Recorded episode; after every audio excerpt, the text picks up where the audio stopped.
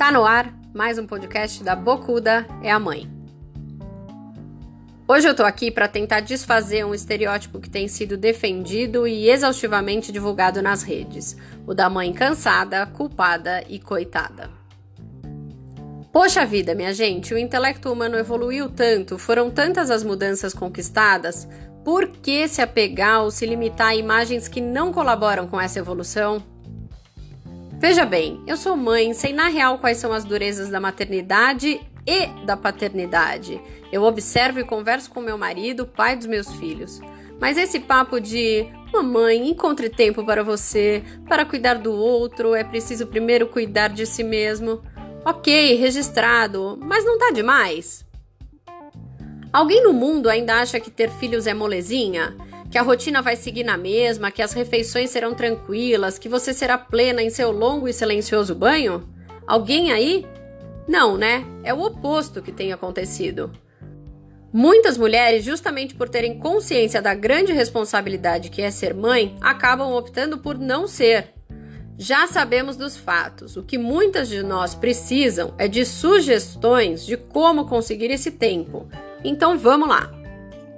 Mas veja bem, antes de ter um filho, você precisa pensar sobre isso e não depois. Antes de ter um filho, você precisa escolher um parceiro que participe, ou pelo menos que dê sinais de que participará das tarefas e funções do cotidiano. Se seu atual namorado não tá nem aí pra família e não sabe sequer a idade do próprio sobrinho, qual a chance dele ser um pai participativo? Lógico que existem exceções, mas na maioria das vezes não é o que acontece. Muitas pesquisas mostram que uma das maiores frustrações do casamento é a expectativa das mulheres de que seus parceiros mudem de comportamento, o que não acontece com frequência. Fora isso, não se iluda. Se você tiver filhos, seu tempo será menor. Organize-se para aproveitá-lo com o que lhe faz bem. Esqueça os padrões. Se você gosta de fazer musculação, faça, mas não faça isso porque todas as outras mães decidiram fazer. Se você gosta de yoga, faça. Se não, pilates, tai chi, qualquer coisa, mexa-se. Só não vale culpar o mundo, o marido e os filhos pela sua falta de iniciativa.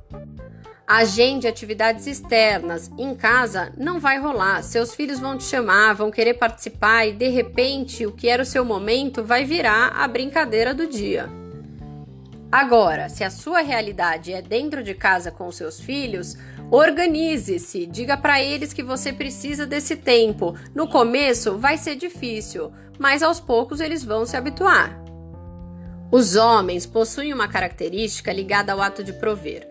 Por isso, sempre estão disponíveis a sair e buscar o que for preciso, enquanto as mães permanecem em casa com seus filhos.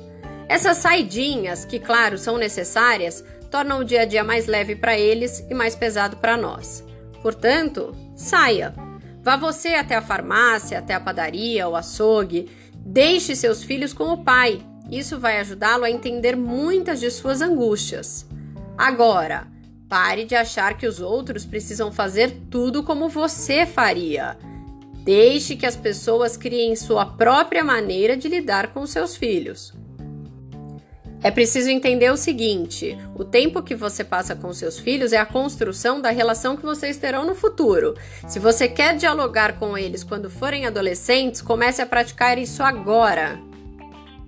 E por fim, encontre sua força. Ser mulher, ser mãe é uma dádiva. Evoque seu feminino, respire fundo e siga em frente. Nada de ficar se lamentando por aí com as escolhas que você mesma fez.